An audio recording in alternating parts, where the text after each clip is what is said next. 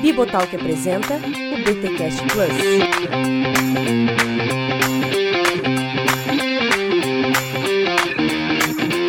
Muito bem, muito bem, muito bem. Começa mais um BTcast Plus, o de número 19. Eu sou Rodrigo Bibo e estou aqui com Igor Miguel. Bom, pessoal, aqui é Igor Miguel. Um bom demais estar aqui de novo. Vamos que vamos. É nóis. E mais uma vez já é da equipe, já é fixo. Eu não sei se eu te apresentei como membro da equipe do Plus, Diego, mas faço isso agora. Bem-vindo, Diego Bittencourt, aluno de Gorrim, o cara que questiona Keller. Bem-vindo.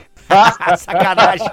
Ele já começa elogiando e queimando. Privilégio, privilégio fazer parte, meus amigos. Ai, ai, ai, gente, é sempre um prazer gravar o BTcast Plus, porque o BTcast Plus é uma benção, porque a gente, né, oferece um conteúdo de qualidade aí para a igreja, mas os bastidores são muito divertidos também, edificantes, enfim, é uma mistura muito legal. Gente, estamos aí caminhando então no livro Igreja Centrada de Timothy Keller. Hoje vamos para o capítulo 19, que marca aqui agora um terceiro terceiro momento do livro. Eu tô certo, gente? Me ajuda que é tanta coisa, é tanto movimento, é tanta, é tanta coisa. É isso aí, terceira sessão. É a terceira sessão, cara, que é o movimento. Nós tivemos o evangelho, tivemos a cidade, agora teremos o movimento. E meu irmão, vai ser massa. E olha só a frase que abre este novo momento aqui no livro do Keller é: Uma igreja centrada é tanto um organismo quanto uma organização. Vamos entrar naquela discussãozinha que muitos, né, usam, não, porque a igreja é um organismo vivo, não tem nada de organização. Esse negócio da instituição é Constantino que acabou com a igreja e tal. Vai, vai vir isso nessa sessão.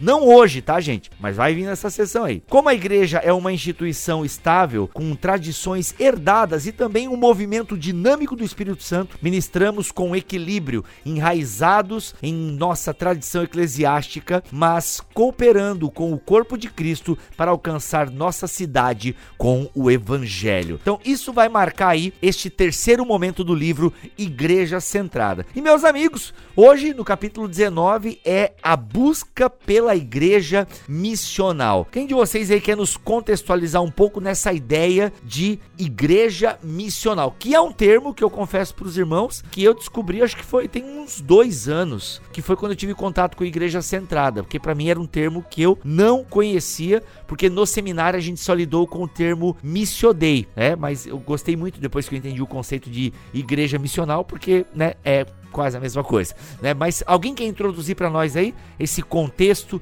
de igreja missional, essa busca, esse conceito? Eu vou deixar pro Diego, o Diego é especialista. Olha aí. Deixa o homem falar, depois eu entro aqui na rebarba. Não, Igor, obrigado, obrigado pelo endosso, pela honra aí. Na verdade, o Igor deixou para depois para dar uma corrigida no que eu falar, entendeu? Mas vamos lá. faz parte, faz parte. Jamais. Tu questionou o Keller aqui, cara, nos bastidores? É, não, mas foi ótimo. Vou te entregar. Ótimo. Não, não, eu, eu exponho aqui, cara. Eu tenho tudo gravado o pecado de vocês aqui. É verdade. Mas, gente, é termo da missionalidade, primeiro que essa busca né, pela igreja missional é uma, é uma paixão pessoal. Nós subscrevemos essa ideia, aquilo que a gente tem feito na nossa comunidade local. A gente tem pensado a partir desses termos da missionalidade, que não é um modismo, não é apenas uma expressão nova para denotar uma nova modalidade, um novo método, alguma coisa que vai passar. Não, na verdade é uma tentativa de resgate a uma igreja bíblica, retomando aí a ideia da, da missão de Deus, a missio Dei, né? Então, o Keller até começa a falar aqui na página 297 que o termo missional é essa expressão que foi cunhada para comunicar um ensino, né? Essa ideia da missão de Deus, que vai ficar bem famosa aí na Conferência Mundial na Alemanha em 52. Bosch vai escrever sobre isso depois. Uh, muitos outros vão abordar essa ideia, mas se eu fosse resumir, eu diria que a igreja missional é aquela que compreende que não precisa apenas enviar pessoas, mas a igreja missional é aquela que compreende que já foi enviada por Deus ao mundo. Ou seja,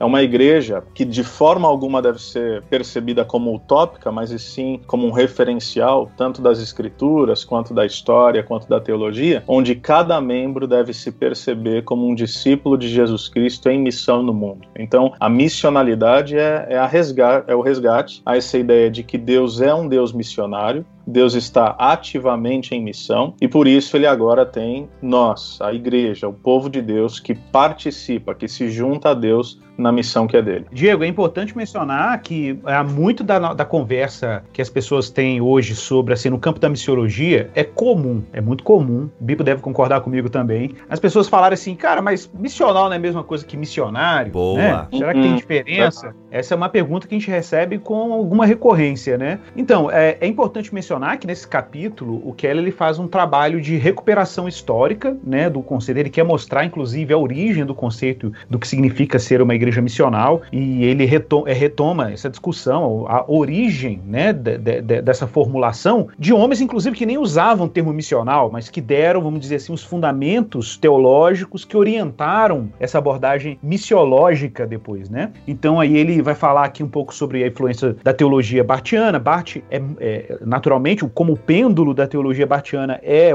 uma ênfase na transcendência de Deus, então aquela, aquele elemento trinitário da teologia bartiana é muito forte, né? E aí ele vai mostrar como a trindade, que é um movimento divino também na linguagem bartiana, né? Ela vai influenciar Bosch, né? A gente sabe aí, missão transformadora, um clássico, né, da missiologia contemporânea, e, e como o próprio Deus é um enviador divino. Deus está no movimento missionário e Deus está se auto-enviando na história, né? Então, antes de qualquer resposta missionária temporal por parte parte da igreja, o próprio Deus está em um movimento em direção às suas criaturas, né, para redimir a estrutura da criação e suas criaturas e reconciliá-las consigo mesmo. Esse talvez seja um elemento que, que a gente tem que considerar quando fala de missionalidade, apesar de ser um elemento, vamos dizer assim, no início da elaboração de uma reflexão missional, né, é essa noção de um movimento divino, porque isso, isso não está muito presente, por exemplo, em missões clássicas, né, porque na missão clássica há uma ênfase muito grande na evangelização pessoal, muito grande na responsabilidade individual do missionário. E, e, basicamente,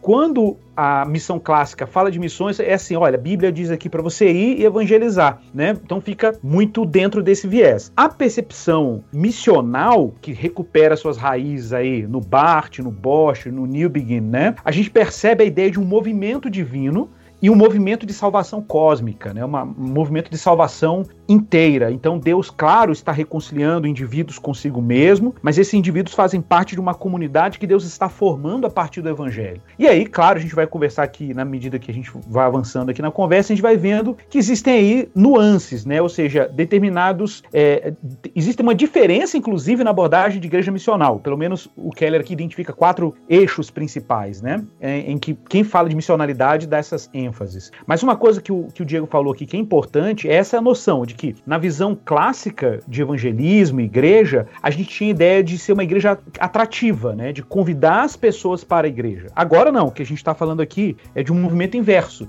é equipar os santos para serem inteiramente, plenamente cristãos e testemunhas do evangelho enviados pela igreja para suas vidas comuns. Então aqui é uma inversão de é, paradigma missionário nesse sentido, né? Pensando na missão aqui a partir da igreja. Então isso é um, é um ponto bacana que o Diego destacou. E é aquela ideia de que Deus, ele é o que manda a mensagem, ele, ele é o mensageiro, ele é a mensagem, né? Essa ideia é muito legal, de que Deus, ele envia o Filho, o Filho envia o Espírito, o Espírito envia a igreja, né? Esse movimento até que Exatamente. o Keller fala.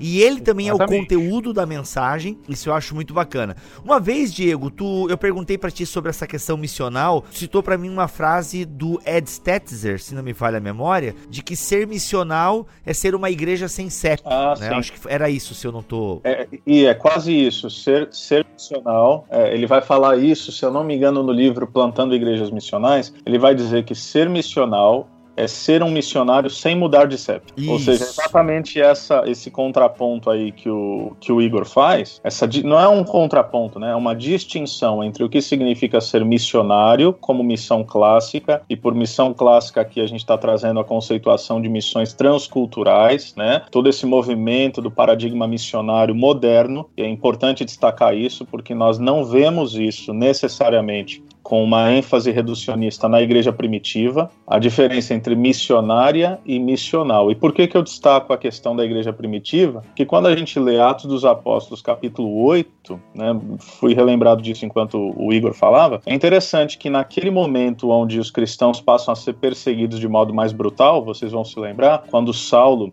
participa ali, ele testemunha do martírio de Estevão, primeiro mártir da igreja, tem duas expressões interessantes no capítulo 8, logo no início. Primeiro é dito que é, todos, exceto os apóstolos, haviam sido dispersos por causa da perseguição. Né, se não me engano, 8.2. E aí, logo na sequência, vai dizer que todos os que haviam sido dispersos iam por todos os lugares pregando o evangelho. Ou seja, a constatação óbvia é: se todos os cristãos haviam sido dispersos, né, essa ideia da diáspora, essa ideia não de uma dispersão uh, desorganizada, uma consequência terrível, mas não, cristãos sendo plantados no império inteiro, se todos haviam sido dispersos e todos pregavam o evangelho, isso significa o óbvio, que é o quê? Que não havia compreensão de uma distinção entre vida cristã e missão na igreja primitiva. Ser cristão, para o discípulo de Jesus do primeiro século, era ser, sem dúvida alguma, um missionário, um agente de Deus em missão no mundo, por onde quer que passasse. Então a missionalidade é uma tentativa de resgate a esses conceitos uhum. bíblicos. O Keller diz o seguinte: isso, portanto, também significa que não basta a igreja apenas criar um departamento de missões. Ela deve existir para ser totalmente uma missão, né? Então a igreja não tem missão, ela é uma missão, é a missão de Deus na terra. Muito legal. É, ô Bibo, e então, exatamente esse é um ponto que eu acho que a gente tem que levantar aqui. Porque, pense bem, a gente está falando aqui de reflexão missiológica, o que é curioso, né? Se você pensa aí no capítulo que o Keller desenvolveu, ele trabalha muito, ele destaca muito a experiência do New Begin na Índia e como ele, ao observar a igreja no Oriente, como ela funcionava e como ela respondia os desafios que estavam ao seu, ao seu redor, ele percebeu um abismo enorme entre a abordagem missional ou a abordagem evangelizadora, vamos dizer assim, da igreja no Ocidente, cara. E por que isso é importante? Porque o Ocidente, a gente precisa reconhecer o Ocidente como uma cultura que já é basicamente neopagã, e, e isso é importante, né, principalmente New Begin, que é reconhecer os ídolos do Ocidente, reconhecer reconhecer que o que a gente chama de momento pós-cristão apresenta desafios missiológicos muito específicos, inclusive que não eram reconhecidos pela missão clássica, né? Por exemplo, tem um terceiro elemento que é o secularismo, a força do secularismo. Então, peraí, cara, a gente tem um cenário missionário agora estou usando o termo missionário no sentido amplo, é real. A gente tem um desafio cultural missionário gigantesco. Tá, como responder esse desafio? Será que a gente tem que fazer as mesmas metodologias, as mesmas abordagens e etc? Tem um departamento de missões, né, e, e departamentizar a tarefa missionária, ou, por exemplo, uma resposta que parece muito conservadora, mas ela é fruto do secularismo, né? Essa tendência, por exemplo, de achar que a pessoa vive uma fé cristã em que ela expressa sua adoração a Deus no culto dominical, mas quando ela entra entra na esfera da vida comum, da vida ordinária, ela opera como qualquer pessoa secular, né? Isso é secularismo, secularismo ela pode ser extremamente piedosa, conservadora nos valores teológicos, mas na postura dela diante da vida pública, ela, ela não é nada conservadora nesse sentido, né? O que que significa? Que a ideia de missionalidade exige uma integração. E eu não estou falando de integralidade, eu estou falando de integração. Integração significa o quê? Não despedaçar a vida do cristão, não seccionar a vida do cristão entre a minha confissão de fé se dá na vida privada e na esfera esfera pública operam como qualquer pessoa. Não. A missionalidade exige um testemunho inteiro da vida cristã. O cristão e a, e a identidade cristã dele não estão separadas, né? Ele é cristão, ponto. E isso muda tudo. Muda como eu coloco na vida comum, como eu coloco no convívio social, na vida profissional, na, nas minhas relações, né? Então, acho esse é o elemento que a gente precisa recuperar, porque missionalidade é uma resposta missionária para os desafios que, e eclesiológica também, né, ô Diego? Para os desafios que nós temos no, no, mundo contemporâneo. Igor, só antes da gente mergulhar mesmo no capítulo, a gente vai falar mais sobre isso, né? Essa questão não deixa de ser uma teologia pública ou uma manifestação profética pública da missão, mas acho que é importante deixar bem claro que a missionalidade é sim, como você acabou de afirmar, uma resposta missionária. Por quê? Um outro contraponto é, daqueles que são proponentes de uma visão mais clássica da missão que obviamente também é bíblica, é dizer: ah, então vocês estão afirmando que todo cristão é um missionário. Isso não gera uma desvalorização, por consequência óbvia, às missões transculturais? Quer dizer, então, que a gente só vai investir no local e não vai mais investir no transcultural? Não, de maneira alguma. Né? Eu acho que olhar para um em detrimento do outro, sem dúvida alguma, é um equívoco. Acho que tem que deixar isso claro. Sim, sim. É que daí a gente poderia entrar até aqui na questão do sacerdócio real de todos os crentes, né? A é. ideia da, do missional é isso, é você É. se entender como É. parte do que Deus. Isso eu acho muito legal, o que o Neil Bean fala, né, citado aqui pelo Keller. Aliás, até a Vida Nova lançou, tá, esse livro do Neil Bean, é O Segredo Revelado. Exatamente. Acho que foi esse ano ainda que lançou, ou final do ano passado, capinha azul. Ô, ô Biba, eu só quero reforçar esse ponto aí do Diego com relação a gente, a, a, a gente não tem a necessidade de criar uma tensão entre missão clássica, o trabalho missionário, transcultural, etc., com a missionalidade, por uma questão até meio objetiva, assim. Na Uhum. verdade, a noção de missionalidade pode ser um enorme aliado na tarefa da missão clássica, na missão transcultural. Então, por exemplo, imagina você plantando igreja num contexto transcultural. Cara, o que, que você, como é que você alcança uma comunidade muçulmana, por exemplo, fechada ao evangelho? Missionalidade, conectando os, os, os cristãos daquele lugar, Uhum. né, com o seu entorno cultural. É reconhecer a base relacional. É curioso porque Uhum. eu acho que, de certa maneira, quando você pensa em missões, eu já circulei em alguns lugares é, não ocidentais de trabalho missionário, e a missionalidade é até orgânica, ninguém nem sistematizou uma teologia da missionalidade nesses contextos. Ela acontece porque as pessoas estão ligadas à comunidade. Eu, eu acho que a Sim, linguagem sim. de missionalidade, ela é muito interessante pro Ocidente. Foi a experiência do New Big na Índia, né? É tipo, o que ele, ele, ele viu lá o, o- como a coisa acontecia, ninguém sistematizava aquilo, ele falou, cara, o Ocidente precisa aprender a fazer missões assim. E, então é muito mais um desafio para nós. Porque o Ocidente não percebeu, só pra galera entender, porque o Neil Bean tava lá na Índia, pô, uma parada totalmente diferente. Isso. Aí ele volta pro Ocidente, ele percebe, ô galera, vocês não perceberam que o Ocidente também mudou? Vocês não perceberam que o jeito de ser igreja já não rola, que a gente perdeu a cristandade, por assim dizer? Exatamente. Não, isso foi fruto do secularismo. Porque Isso, é um fenômeno isso. que você não tem no Oriente, no Oriente Isso. a mesma força que você tem no Ocidente, né? Uhum, Que é, inclusive, gente, uma fala. Quer dizer, a gente tá tão empolgado pelo capítulo, né? A gente vai mergulhar nessas questões, mas o, o Neil Não, nem vamos, cara. Aqui, aqui é já tudo mergulhou, fluido. né? Depois então, tem que. beleza. Quem, Aqui- já mergulhamos. Aqui Quem é quiser, quem orgânica. quis- Tô zoando. É, quem quiser sistemático vai ler o capítulo, É. mano. Aqui a gente vai conversando igual estamos no bar. Só que sem a- os aperitivos e coisas legais pra beber. Mas a quem quiser sistemático, vai pro capítulo, mano. A gente tá aqui pra conversar sobre o capítulo que a gente quiser. Podcast é nosso, a gente fala o que a gente quiser, entendeu? Boa, eu tô querendo botar a instituição e a coisa tá querendo ser orgânica, né? Mas É, mas é seu tradicional. Não, mas a verdade é que é o seguinte: o Neil Begin ele fala, ele ao retornar para a Inglaterra, e é isso que a gente está conversando aqui, depois de 40 anos na Índia, né? Só para contextualizar para a audiência, aí ele sai da Inglaterra, ele vai para a Índia, faz missões, fica 40 anos. Quando ele volta, ele fica perplexo e aí ele declara o seguinte: nós saímos para evangelizar os pagãos e não percebemos que a nossa cultura foi paganizada. Uau. Então, é- essa é, uma, é, essa é uma declaração contundente, porque é exatamente isso. É por isso que não deve nos surpreender, embora haja movimentos agora recentes nesse sentido muito positivos, mas não nos surpreende o fato da Europa ter sido berço de avivamentos, ou, para usar a linguagem do Keller, movimentos de renovação pelo evangelho, e ser um continente totalmente, não apenas secularizado, mas obviamente também, um continente pós-cristão. Não deve nos surpreender Uhum. América do Norte caminhar a passos largos. Alguns já dizem que é, e eu também afirmaria, eh, não com todas as categorias, mas é uma cultura pós-cristã. Ou seja, os valores fundantes dessa cultura não são mais essencialmente cristãos. E aí, obviamente, a missionalidade entra como um, um artefato muito precioso. Uhum. Ou seja, como é que nós comunicamos as verdades imutáveis do Evangelho a uma cultura em constante mutação e, mais do que isso, uma cultura hostil ao Evangelho. Né? Uma Uhum. coisa era a evangelização pré-cristã, outra coisa é a evangelização num contexto secularizado, pós-cristão de hostilidade. Então, Sim. é por aí. Essa questão da missionalidade eu acho muito legal, que o, um de vocês comentou da questão exterior, né? Lá fora, em ambientes não ocidentais e tal. Ah, de fato, isso a gente vê aqui nas agências missionárias, né? Eu tenho alguns amigos de, em agências missionárias e os caras vão lá, eles aprendem a cultura, então os caras vão como médicos, os caras vão como enfermeiro, arquitetos, então eles veem que vão se infiltrando na sociedade para fazer parte da comunidade e lá na comunidade eles anunciam o evangelho. Então é muito legal que muitas pessoas fazem isso, são missionais, só que aplicam isso para a questão das missões transculturais. E o que vocês estão dizendo, e eu estou agora reforçando aqui com a minha fala, é que esse- essa mesma estratégia missionária tem que ser aplicada aqui para dentro também, que é a ideia de que, né, da integração que o. Igor falou anteriormente. Entendeu? E eu, eu ainda te falo mais, pegando a fala do Diego aí, de que a gente está vivendo. Porque o Diego, o que eu percebo é o seguinte: eu olho para nossa cultura brasileira, muita gente poderia questionar, cara, será que a gente vive uma era pós-cristão no Brasil, por exemplo? Hum. Que a gente tem um presidente alegadamente cristão no poder, né? Sim, Sei lá.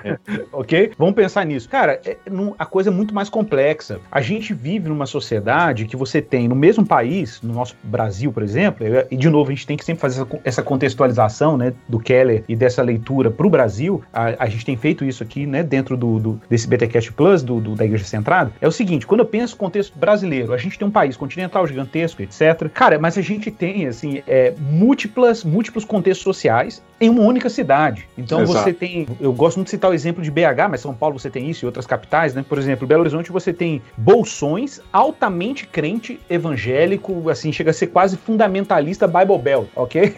Uhum. então, tipo assim, o cinturão, cinturão da Bíblia, ok? e você tem bairros extremamente católicos uhum. romanos, o tipo assim, cara, o padre quase manda no bairro.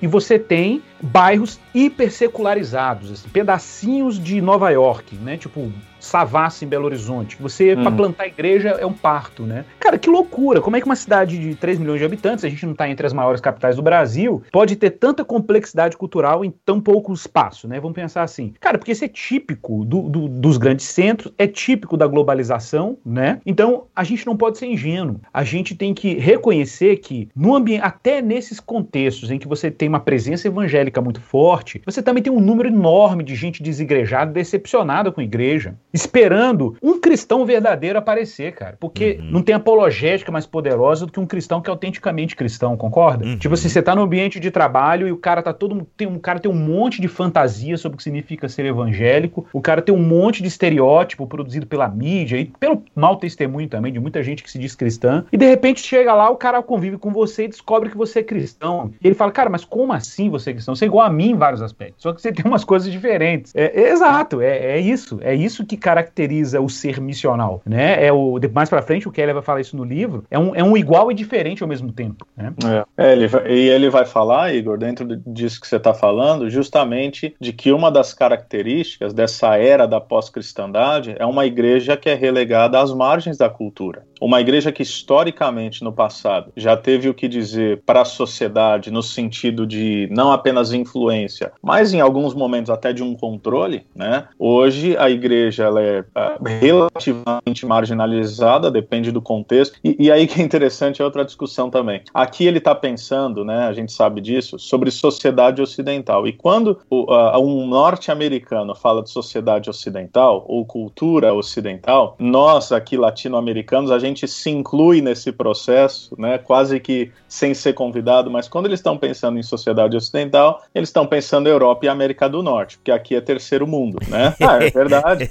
Pode crer. É verdade. Então, eles imaginam que a, o contexto aqui é um pouco diferente. E aí, quem sabe, isso pode nos dar uma, uma abordagem missiológica um tanto diferente e com as suas complexidades aí que o Igor falou, né? Mas não deixa de estar à margem em alguns aspectos, né? O que, que é o estereótipo do, do ser evangélico no Brasil hoje? Talvez para a gente botar um pouco de, né, de tempero, a gente discutiu isso no último podcast, como é que vai ser o testemunho uh, para a sociedade brasileira do que significa ser igreja a partir dessa pandemia. Eu não tenho dúvida que algumas igrejas sairão mais fortalecidas, porque mostraram que aquilo que pregavam de fato se traduziu como verdade, um amor e serviço à cidade, uma piedade, uma igreja que não pensa em si, mas eu não tenho dúvida que no macro, o testemunho da igreja evangélica brasileira vai sair muito pior do que entrou nessa pandemia, como uma igreja egoísta, uma igreja templista, uma igreja que apenas pensa em si. Então, lidar com essas complexidades a partir de uma abordagem missiológica é, é, é crucial e urgente, né? Muito bom.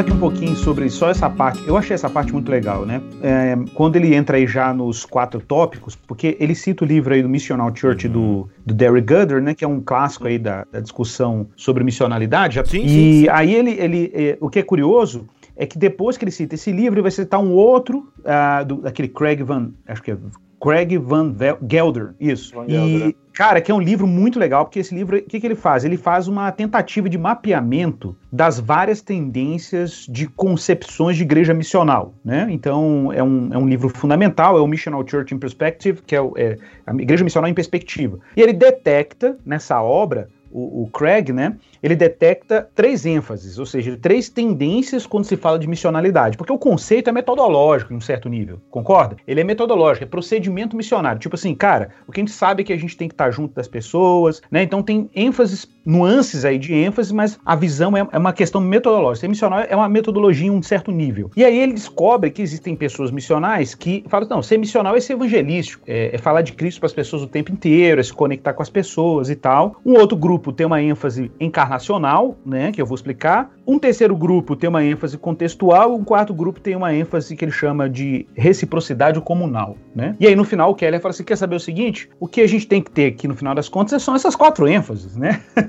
a gente não precisa ser típico do Keller, né? Então ser centrado é isso, é ele, ele recupera as virtudes de cada uma das abordagens e aí ele vai dizendo o que significa cada uma delas. Eu quero abrir aqui agora para a gente conversar junto, eu, Diego e o Bibo, né, sobre cada um desses tópicos. E claro que tem uma dimensão, eu quero já começar a conversa aqui também, já tem uma, tem uma dimensão, primeiro tópico, ser evangelístico. É porque isso acaba, acaba se perdendo, né, Diego? Por exemplo, muito da discussão que a gente tem, por exemplo, não falo aqui do Newbegin, porque o Newbegin tem uma ênfase muito forte na questão da mensagem do evangelho, até em, sim, em contra, contraposição a, a, a, setores que ele teve conectado historicamente, né, como o Concílio Mundial de Igrejas, enfim, que, que tem uma tendência mais liberal, tem uma tendência é, de fala que o evangelho é ação social, é justiça social, etc. E ele vai dizer, estou citando aqui na íntegra o, o, segre, o segredo revelado, eu estou com ele aqui na mão, é o capítulo 9, ele já começa dizendo dizendo assim: missão é a proclamação do reino do Pai e diz respeito ao governo de Deus sobre tudo que existe. Vimos que a igreja tem sido levada pela lógica do seu próprio evangelho em ir além da pregação. Aí ele vai dizer, mas a missão, ele teve, faz uma crítica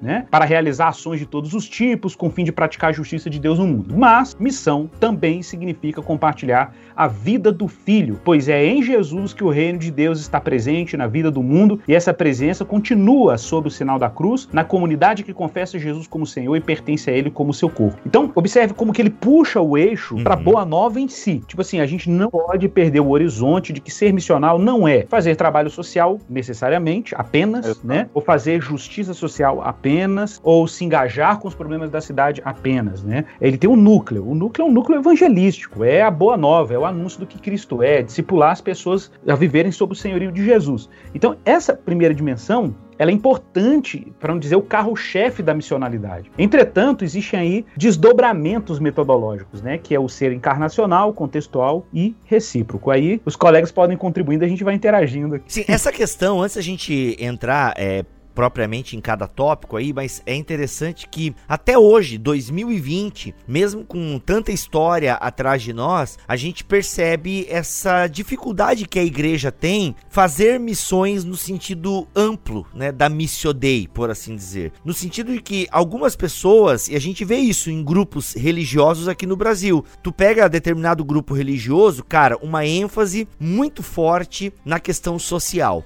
Então, muita mobilização social. E outros grupos não têm tanta essa mobilização social e é uma mobilização mais daquela, daquele jeito tradicional de realmente levar as pessoas ao, a, à igreja ou evangelística, né? Ouvirem a palavra e serem convidadas a, a, a, no caso, aceitar o senhorio de Cristo sobre a vida delas e tal. Então a gente percebe que até hoje, por exemplo, não quero citar nomes aqui, mas e eu até lembro, Igor, que você fez um comentário na postagem é, é, de, um, de um cristão aí, até com uma certa relevância relevância na internet, no meio público, onde tinha justamente essa, né, segundo a tua interpretação do que ele escreveu, uma confusão nessa questão de fé, justiça pública. Refresca a minha memória aqui, mas eu acho que esse exemplo cabe bem na conversa que a gente está tendo aqui. Então, assim, muita gente acha que teólogo é chato, e às vezes teólogo é chato mesmo, mas... mas... não, eu não acho, eu, eu tenho certeza. Mas...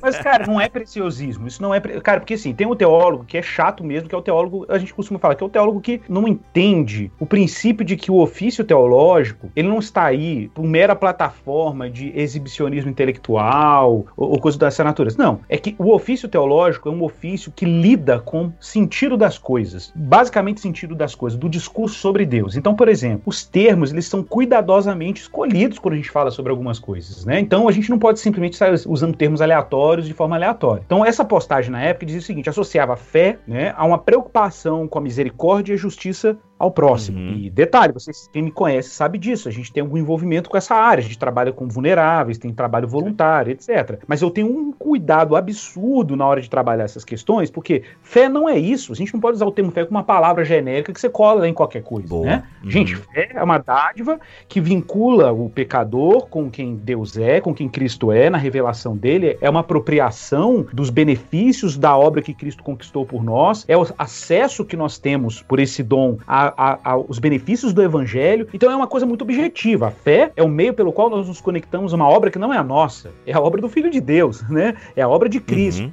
Então, quando você preserva esse sentido de fé, você você você está preservando, inclusive, o acesso das pessoas ao Evangelho. Agora, se eu associo fé e equalizo ela ao que eu faço, inclusive o que eu faço socialmente, inclusive até evangelizar, eu podia dizer, não, fé é evangelizar. Tá errado. Fé não é evangelizar. Uhum.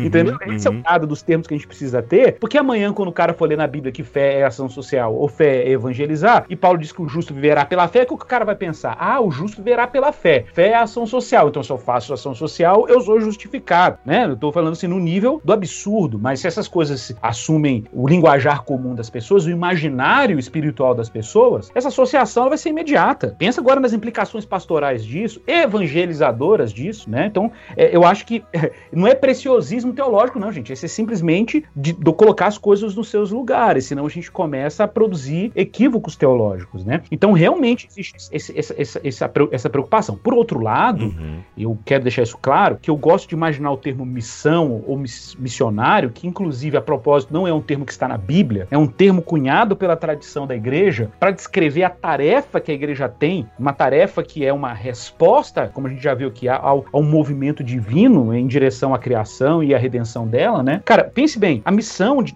ela é ampla, realmente. Ela tem um, ela é um guarda-chuvas que inclui várias coisas. Inclusive, por exemplo, a gente tem dentro dela a grande comissão, que é o ID da testemunha e discipular as nações, batizando-as em nome do Pai, do Filho e do Espírito Santo. Mas tem também lá um grande mandamento, a ordem de Jesus de amar o próximo, correto? Tem também lá o mandato cultural da gente cuidar do jardim e operar as coisas que Deus colocou no mundo dele para a glória do Senhor. Uhum. Então, peraí, a missão é muito abrangente de fato. Agora, não tem um, que se a missão de Deus está caminhando para uma finalidade que a gente fala na teologia doxológica, ou seja, envolve a glória de Deus, uhum. né, a gente tem que deixar isso claro, a evangelização é a forma mais maravilhosa de fazer isso, né? É, obviamente. Testemunhar o que Deus fez na cruz em Jesus é a forma mais gloriosa de testemunhar quem, Jesus, quem Deus é no mundo e o que ele anda fazendo. Mas dizer que ela, é, ela é, se concentra apenas na tarefa evangelizadora também não é, não é correto, porque o cristão tem outras, outras coisas para ele obedecer e outras respostas ao movimento histórico de Deus. Qual é o perigo? O perigo entra agora, que é o que muita gente tem uma preocupação com isso e eu, eu considero ela uma preocupação autêntica. O perigo é a gente enfraquecer a tarefa de evangelizar, que é a coisa mais eficiente realmente que a gente tem para testemunhar e mais importante que a gente tem para testemunhar, e dizer assim: ah, não, se eu me preocupo com a ação social, vou enfraquecer a evangelização, né? É uma preocupação, uma preocupação autêntica. A gente não precisa fazer isso, a gente não precisa colocar uma coisa em contraposição à outra. A gente precisa trazer tudo para dentro da, da no, do nosso trabalho missionário e reconhecer uhum. que a gente tem aqui uma coisa sistêmica. Quando eu evangelizo e eu tenho uma preocupação com as vulnerabilidades, inclusive as vulnerabilidades financeiras e sociais, e eu estou dando testemunho de Cristo verbal, uma coisa dá apoio à outra. Né? O Kelly vai dizer sobre isso no, no, no, no Justiça Generosa, né? que a, a, ação social, o cuidado com os vulneráveis e a justiça com o outro cria um ambiente de plausibilidade da mensagem do evangelho. Cara, o evangelho vai ser escutado e ouvido de outra forma. Né? Porque, cara, aquela comunidade é uma comunidade que cuida das pessoas, não é em troca de, de, de, de, conversão, nem é em troca de conversão. É um trabalho de serviço e compaixão. Que as pessoas uhum, olham e falam, uhum. rapaz, não é. Que, qual é a mensagem que esse povo está anunciando? Que boa nova é essa, né? Que faz as pessoas serem autenticamente generosas com a comunidade. Então a gente não precisa criar, sabe assim, é, dissecar a missão em, em, em áreas estanques. A gente precisa olhar para essas tarefas como integradas. Uhum inclusive a serviço da grande comissão. Muito bom. Igor, só contribuindo aí, fazendo um adendo à tua fala, eu acho que tem duas coisas que, que nos ajudam aqui, né? A primeira é, quem sabe, até uma ingenuidade de fundamentos basilares disso que você está falando, não apenas de fé, mas também de evangelho, que é uma confusão é, muito simples até, de entender o que é o evangelho e entender o que são os desdobramentos do evangelho, porque em síntese é o que você está falando, né? Então, o evangelho, aliás, ficou aí muito muito conhecida, né? Uma, uma expressão, e eu até creio que eu entendo a motivação é, dessa expressão, mas é, pregue o evangelho a todo momento, se necessário, use palavras. Bom, desculpa se você já usou essa expressão, né, nossos ouvintes, mas essa expressão ela ela está equivocada teologicamente falando, se nós pensarmos a partir do fundamento do evangelho, não é? Porque o evangelho ele é inegociavelmente proclamação, é boa nova, boa nova precisa ser dada, uhum. né? Então ele é ele vem do, da, do, da proclamação. E aí, o que são os desdobramentos do Evangelho? Porque o Evangelho é o que Jesus fez por nós. Os desdobramentos do evangelho é o que nós faremos em resposta ao que Jesus fez por nós. Então, o que Jesus fez por nós não foi justiça social. O que Jesus fez por nós é aquilo que somente ele poderia fazer. E aí, quem sabe, justiça social é um dos possíveis desdobramentos daquilo que Jesus fez por nós e agora como a graça opera a, através de nós. Né? E eu acho que uma segunda percepção uhum. seria, quem sabe, até uma falta de robustez teológica mesmo. Você estava falando de, de que teólogo é, é, é, meio chato, e a verdade tem que ser, porque, uh, por exemplo, quando eu penso em Newbegin aqui, Newbegin quando você mergulha no pensamento dele, quando ele vai falar de evangelho e de missão, ele tem termos intercambiáveis. Então, às vezes você vai ouvir o Neil Begin falando evangelho, e quando ele fala evangelho, ele quer dizer evangelho, missão, ele quer dizer história bíblica e encontro missionário. Aí, em um outro momento, ele está falando de missão. Aí você tem que entender que ele pode estar tá falando de missão, mas pode estar tá falando de evangelho, história bíblica e encontro missionário, e assim por diante. Hum. Então, é, às vezes ele dá um nó na nossa cabeça. Mas eu tô com uma citação aqui do Trinitarian Doctrine for Today's Mission, do Newbegin, escrito lá em 63, olha o que ele diz. As boas novas são uma mensagem, uma mensagem, acerca da plena revelação e cumprimento final do fim da história universal, a restauração abrangente de toda a criação e o todo da vida humana no reino de Deus, presente e vindouro na história em Jesus Cristo e pelo poder do seu Espírito. Ou seja, parte da proclamação, essa é a de que Deus está agindo ativamente na história, né? Volta aquela percepção de uma cosmovisão reformada, criação, queda, redenção, restauração. Então nós sabemos como tudo começou, sabemos o que aconteceu, sabemos o que Deus está fazendo e que Ele vai levar a história ao seu cumprimento final. Essa é a boa notícia. Não é o que nós podemos fazer. A boa notícia é o que Deus fez, está fazendo e fará plenamente através de Jesus Cristo, carregando a igreja como veículo da comunicação dessa notícia, né? Essa ideia de descobrir o que Deus está fazendo e querer fazer parte disso, né? Isso é muito legal. Exato. Gente, o primeiro tópico, então, vamos tentar para a gente finalizar aqui nos próximos 10 minutos, que já falamos, assim, coisas muito preciosas aqui. É o segundo, né? O segundo Isso, tópico. o primeiro foi ser evangelístico. Então, resume numa frase o ser evangelístico, Igor, para ficar bem didático. Não, é, é isso mesmo. Evangelização implica no testemunho verbal e explícito da obra de Jesus. Eu incluiria, naturalmente, o discipular na realidade do evangelho, porque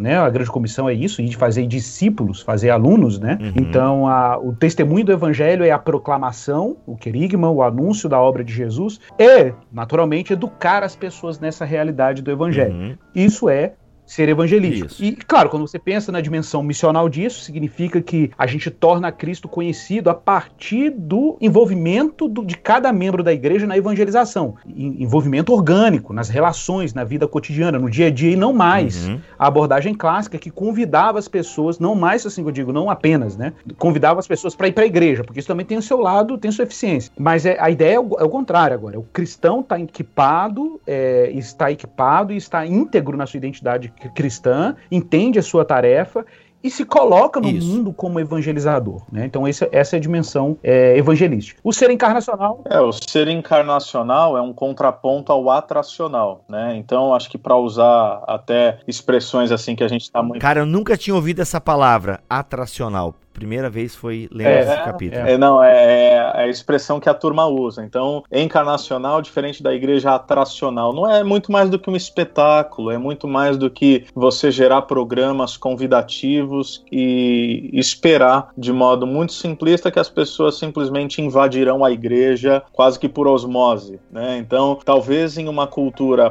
profundamente cristã, que nós estamos argumentando aqui que não é mais o caso na sociedade ocidental e não é mais o caso em alguns bolsões da nossa própria sociedade brasileira, é, domingo era dia de ir para a igreja, antigamente. É, essa é a realidade hoje? Não, essa não é a realidade hoje para muitas pessoas em muitos lugares. Então, você gerar uma atração esperando que as pessoas afluirão aos templos é uma ilusão. Então, o encarnacional é um contraponto a isso, é entender que nós precisamos participar dos estratos sociais da cidade, nós precisamos amar e servir nossa cidade. Nós precisamos começar a pensar não apenas no mundo, mas na quadra, pensar no bairro, pensar no nosso entorno, em características até um pouco mais, eu não quero usar a expressão exagerada, mas características mais intencionais ou mais intensas. Isso levou já vários cristãos a pensarem, ok, vamos morar no mesmo bairro, vamos participar ali de uma comunidade é, orgânica de Jesus Cristo, onde a gente pode proclamar não apenas evangelisticamente, né, como o Igor estava dizendo, mas também com, com as nossas boas obras, o que significa ser cristão nesse momento da história e na cultura. Então, encarnacional seria isso, é o, é o ir mais do que esperar com que as pessoas venham. Bom. Isso aí.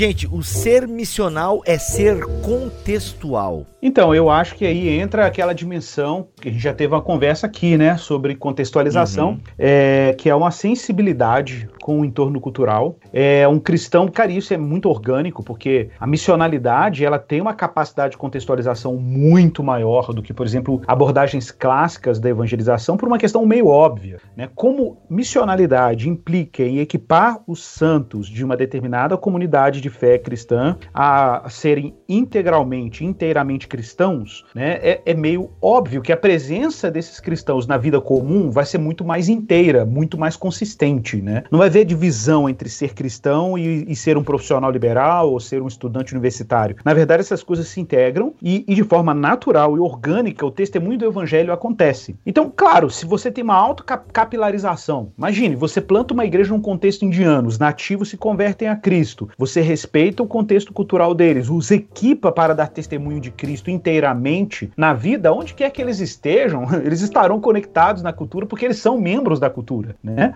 Então, contextualização aí ela é meio que inevitável, né? Ela é inevitável porque as pessoas elas não se desintegram. Um, um exemplo curioso do Newbegin, né, mencionado inclusive no livro, é que, é que ele percebia que, na, que a, a, aquele trabalho de missões que eram feitos a partir de agências missionárias, por exemplo, era muito comum que os membros daquela comunidade participavam dos serviços que a agência comunitária oferecia, e é muito comum isso, né? A gente vai em contexto africano, no Líbano, vi isso também. As agências missionárias têm escolas, elas têm centros de treinamento, elas dão atendimento para as mães, tem clínicas clínica para atender, fazer teste de malária, um exemplo, né? E é muito comum que as pessoas que são da comunidade, quando se conectam aos serviços daquela agência missionária, daquela base missionária, elas têm que se adaptar né, determinados ritmos, determinados modo de ser, e aí elas se incorporam à cultura né, que aquela instituição tem, e aí elas se isolam da própria cultura que elas estavam conectadas antes, cara. Olha que coisa louca, né? E isso acaba produzindo um efeito negativo no impacto missionário naquele local. Agora, ser missional tem uma vantagem. Qual é a vantagem? Você evita esse tipo de coisa. Você não quer que a pessoa seja absorvida por um modo cultural que não é o dela. Ao contrário, você equipa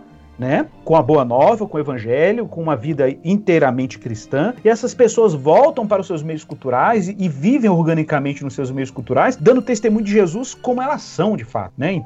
Pensando aqui na, no que elas são culturalmente, que é claro que tem uma dimensão que elas não são mais as mesmas pessoas por causa da, da transformação do evangelho. Igor, só ainda sobre esse ponto de número 3, tá? O ser missional é ser contextual. Uhum. Acho que você até é, esbarrou nisso, chegou a mencionar. A contextualização. Uhum tá? E a gente pode conversar mais sobre isso se houver contrapontos, mas na minha percepção não é opcional. Porque, por que, que é importante falar sobre isso? Porque às vezes a gente está pensando que ser contextualizado significa essencialmente ser contemporâneo. Não, contextualizar o evangelho é algo que todos nós fazemos Então, pode parecer que às vezes eu vou dizer, olha, nós somos uma igreja contextualizada. A pergunta óbvia deveria ser contextualizada para qual época? Porque alguém pode, é, porque alguém pode chegar e falar, não, nós não, nós uh, rechaçamos essa ideia de contemporaneidade, de diálogo com a cultura, isso é modinha, nós só cantamos hinos, nós não temos banda. Eu não estou fazendo uma crítica, tá, gente? Isso daqui é uma abordagem. Então, nós não fazemos nada disso e porque nós somos mais é, tradicionais e nós somos mais bíblicos. Eu diria, meu amigo, eu respeito a sua opção, mas não diga que você não está contextualizando. Você só está contextualizando no século XXI uma igreja e uma liturgia do século XVI. Você só está cinco anos atrasado, mas você está contextualizando e tudo bem se essa é a sua opção. Mas só para deixar claro que contextualizar ou não contextualizar não está aqui na mesa de discussão. A pergunta é se você está contextualizando o evangelho para a cultura, para o público e para o momento histórico em que você vive. Uhum. Né? Só lembrando, gente, que toda essa questão de contextualização do Keller é necessário você se deter nos capítulos anteriores, onde de maneira quase exaustiva o Keller fala muito sobre isso. Né? Mas vou ler um trechinho aqui, ó. Ser uma verdadeira igreja missional exige uma reflexão profunda sobre a cultura e a descoberta de maneiras criativas de comunicação e prática eclesiástica que se adaptem à cultura quanto a desafiem. Ou seja, aquele dilema do Keller, né? A gente não ignora a cultura, mas também não abraça tudo dela, né? Eu abraço algumas coisas, é, confrontam outras e tal. É, é essa, esse equilíbrio, né? Essa influência, essa influência, inclusive, no meu ponto de vista, é a influência caiperiana disso tudo aí, do, do Abraham Kuyper, né? Porque o Kuyper trabalhava muito essa noção do diálogo e antítese com a cultura. Então, é, tá bem no laço dessa tradição, de que você reconhece os bens da cultura por causa do princípio de graça comum, então você dialoga, você circula bem nessas estruturas culturais que não ferem as escrituras e não ferem os princípios do senhorio de Jesus, mas no momento em que ela se mostra idólatra, ela se mostra desumaniz é, desumanizadora, que ela se mostra violando os princípios do, do reino de Deus, então você, você, você se opõe, né? Então aí tem um elemento de de antítese. Né? Então, é, isso tem muita consonância com a tradição que, inclusive, está por trás do Newbegin, por trás do, do, do, próprio Keller. Né? Então, bacana demais. Legal. E o último tópico, ser missional, é ser recíproco e comunal. Ah, esses comunistas aí. A obra social, comunista, mas não é nesse sentido, tá, gente? E aí, gente? Ser missional é ser recíproco e é comunal. comunal. O que, que isso Comunista. quer dizer? Comunal, é. É, não, isso quer dizer que a igreja não precisa apenas uh, dar respostas, né? E eu sei que virou um pouco clichê isso, mas a igreja não precisa e não deve dar respostas a questionamentos que a cultura não está fazendo. Então isso implica empatia, implica uma escuta ativa, ou seja, é, quem sabe aí, quem está pensando em plantar uma igreja, né? De repente, é, eu sei que vários plantadores de igreja nos ouvem, ou mesmo membros de comunidade cristãs, é você entender que você não chega e ao você chegar, Deus chegou com você. Não, Deus já estava agindo ali naquela comunidade, naquela cidade, naquele entorno. Então é ouvir as pessoas, escutar os seus dilemas, né? É parar para realmente perceber quais são os propósitos de Deus naquele momento, naquela cultura, naquele entorno e, e naquela realidade. E também, até um pouco do que vocês estavam falando aqui, né, com essa tese e essa antítese, o Keller vai até afirmar, isso está lá na página 305, que uma segunda conclusão é que para vencer a individualidade do iluminismo, a igreja tem de redefinir pecado, missão, salvação de uma perspectiva coletiva e comunal. Ele vai trazer algumas abordagens aqui sobre isso, mas a, a verdade é que tem muito a ver, né, ao menos na minha leitura, com essa percepção de uma igreja encarnacional nacional. Ou seja, uh, vou citar um exemplo aqui que acho que vai nos ajudar a pensar.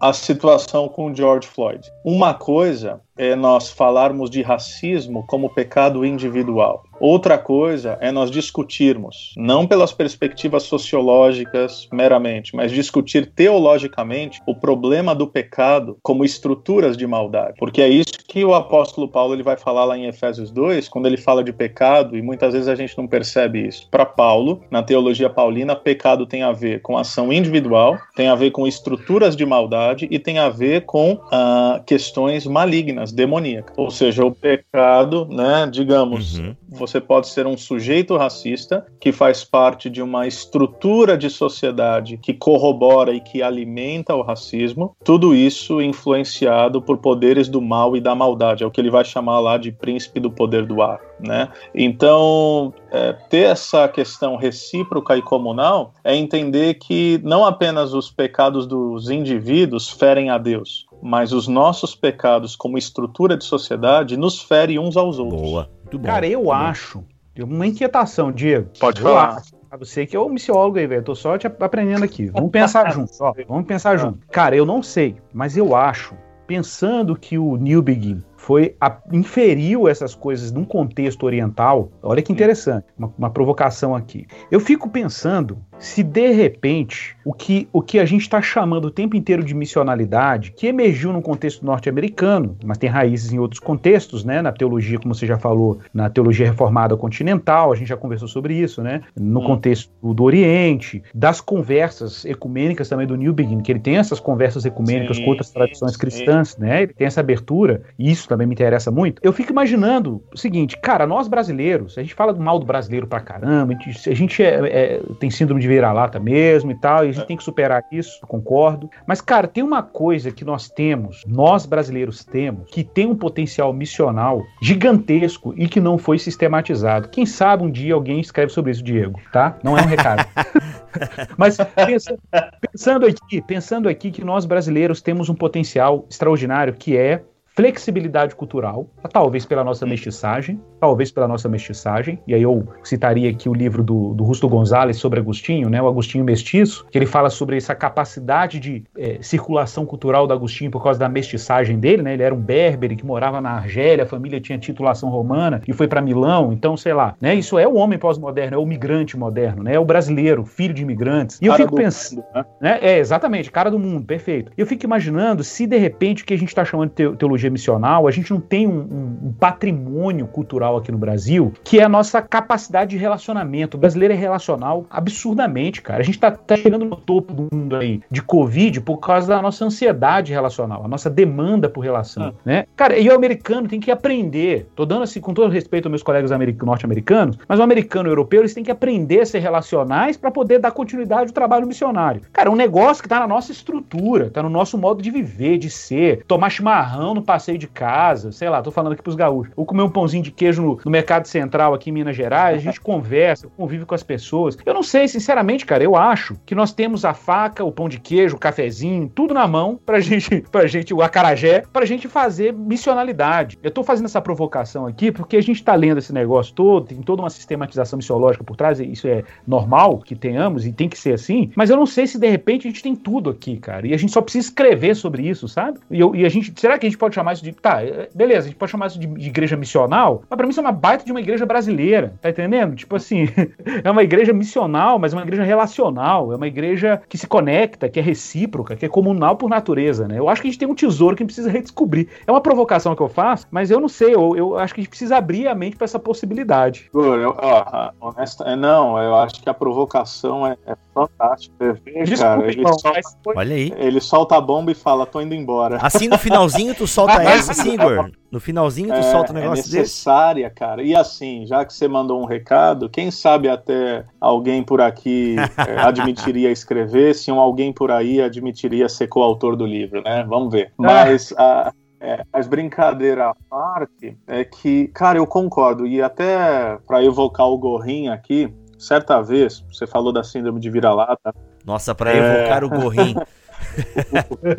e aí o que que acontece? Ele chega lá num, num, encontro nosso e ele fala: gente, vocês precisam entender, a igreja americana precisa aprender com a igreja brasileira e não o contrário. Vocês estão importando aquilo que há de pior na eclesiologia e teologia norte-americana, que é individualista, que é consumista, que é pragmática e por aí vai. E claro, para fazer aqui defesa. Não é um discurso generalizante, né? O Keller é uma exceção nesse, nessa regra, mas via de regra é isso mesmo. E aí o pessoal dá risada. O pessoal fala, ah, não, legal, poxa, que legal, o gringo bonzinho, né, falando isso pra gente, ele quer ganhar nosso coração. E, é, e aí ele é ficou é sério, e ele falou, gente, eu tô falando sério, a igreja norte-americana tem muito a aprender com a igreja brasileira, com, óbvio, parte, né, da igreja brasileira. Então eu acho que é uma provocação que precisa ser aprofundada sim, Igor, e eu, eu concordo plenamente, meu amigo. Eu, eu tive o privilégio de 2018 ir para Israel com, com o Saião, e aí o Saião falou o seguinte: Diego, você já esteve lá? Eu falei, não, primeira vez. Ele falou, cara, você vai ver como a turma ama brasileiro lá. É uma, cara, é um negócio assim, missiologicamente, você que também estuda nessa área muito e viaja e tudo, é, Deus nos deu uma graça, cara da gente ter essa cara do mundo, essa mestiçagem, como você falou, essa flexibilidade cultural, essa percepção relacional.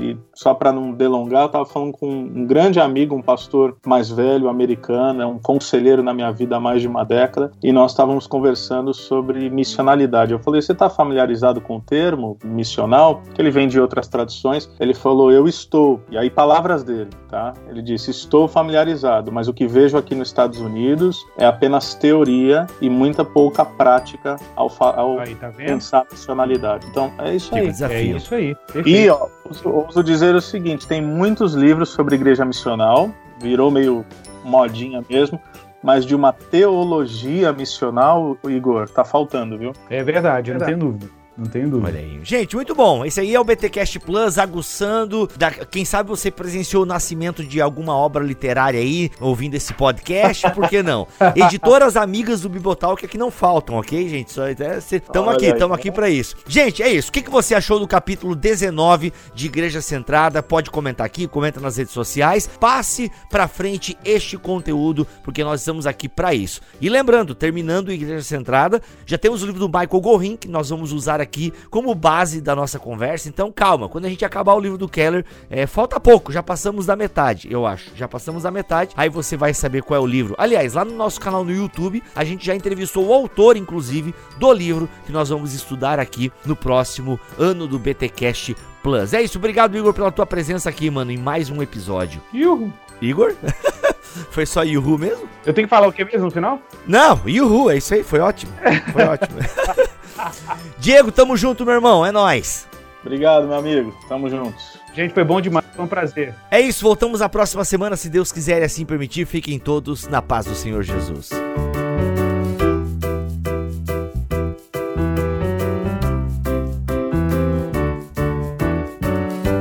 Este podcast foi editado por Tuller Bibotalk Produções.